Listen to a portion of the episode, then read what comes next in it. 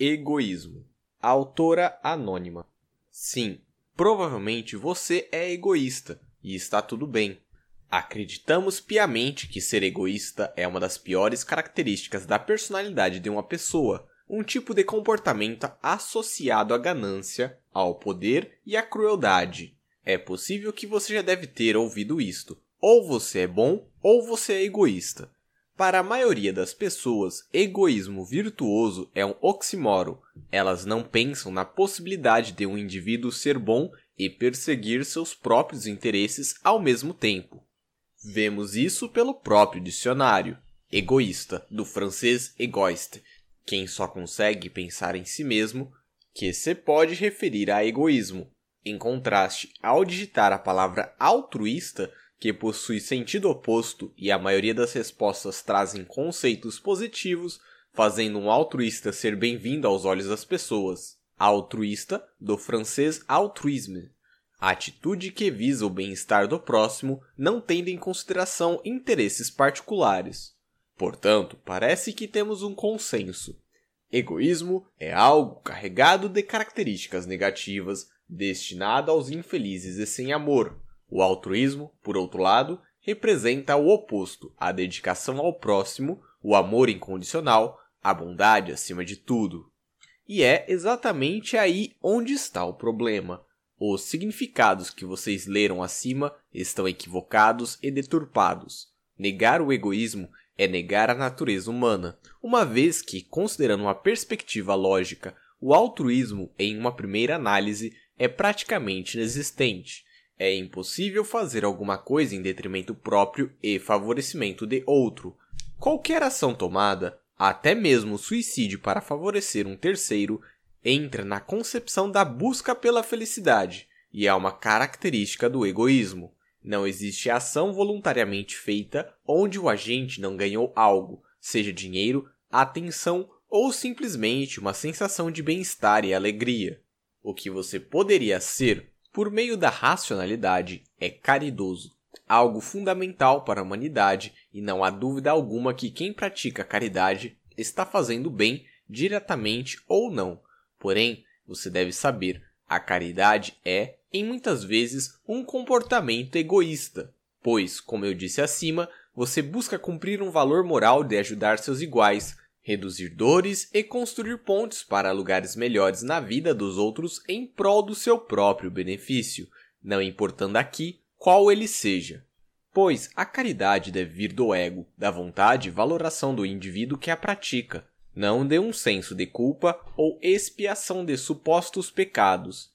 Agora, exemplificando, vamos considerar um vendedor, o Sr. Carlos, dono de um mercadinho na praça Carlos prioriza apenas e acima de tudo seu próprio lucro, pagar seus boletos e o pão de cada dia.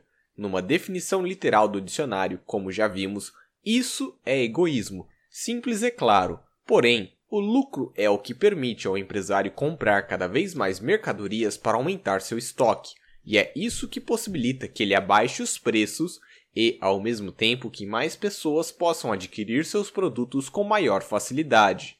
Então, ele fez o bem ou o mal? É simples. As pessoas sempre preferem conforto ao desconforto e agem com base nisso. Isso é praxeologia básica. É o que leva a humanidade rumo ao futuro. E está tudo bem. Isso não é ruim.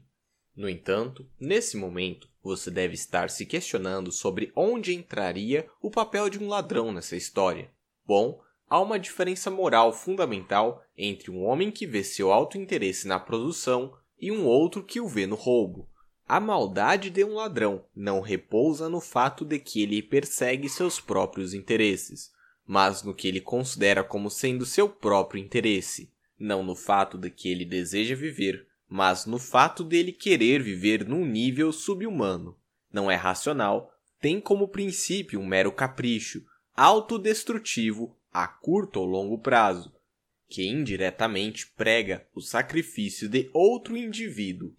Ayn Rand fala sobre egoísmo racional, tendo como objetivo a busca por valores racionais e tendo a vida como valor último, assim como todo organismo vivo. Porém, diferente de uma planta ou um gato, que não podem se autodestruir, o homem pode, o que seria um homem vivendo por meios não racionais. Ayn Rand também diz que o conceito de egoísmo não inclui avaliação moral. Não nos diz se a preocupação com os nossos próprios interesses é boa ou má, nem nos diz o que constituem os interesses reais do homem. É tarefa da ética responder a tais questões. O trecho acima foi retirado de um dos artigos de Rand sobre o egoísmo, mostrando que ele pode ser visto através de uma simples diretriz, a busca dos interesses. Essa busca pode ser nociva para outros, claro, e é para orientar sobre esses desvios e também puni-los que a ética e as leis existem. Mas a diretriz aqui é a nossa busca pessoal por aquilo que nos fará felizes. E sim, você é feliz com o egoísmo. Por anos eu tentei me tornar exatamente o tipo de pessoa defendida pela visão altruísta. Boa, desapegada, que priorizava os demais em detrimento de si próprio. O resultado foi ter ganhado uma postura passiva que me prejudicou de forma cruel durante boa parte da minha vida. Essa postura me levou a fortes dores e até perdas financeiras, problemas pessoais e até mesmo uma depressão profunda que por pouco não me fez tirar minha própria vida. Aliás, na época desse último fato, eu realmente vi o suicídio como um ato de altruísmo e benevolência. Tirar minha vida eliminaria um fardo para diversas pessoas, como meu pai, e traria benefícios para muitas outras, eu pensava. Porém, Hoje, alguns anos depois, risquei a palavra altruísmo de forma definitiva do meu vocabulário. Isso não significa, no entanto, que me tornei uma estúpida que não liga para mais ninguém. Apenas quer dizer que, antes de pensar em qualquer ação, por mais bondosa que seja, sempre me pergunto qual o benefício material ou intangível que terei ao realizar essa ação. Pois, se minhas ações beneficiam alguém, ótimo, mas este não é nem de longe meu objetivo principal mas uma consequência positiva trazida como consequência da minha principal causa, a autofelicidade. Concluindo, levar um sistema político não egoísta é essencialmente antinatural além da própria política. Só trazemos benefícios a outras pessoas se esse benefício nos faz sentir bem. Portanto, a ação concreta, sendo ou não egoísta, nosso objetivo final sempre é a satisfação pessoal independente da natureza desse egoísmo. Não adianta, é a partir dele a característica mais natural do ser humano que todas as criações da humanidade devem se servir, inclusive o sistema econômico.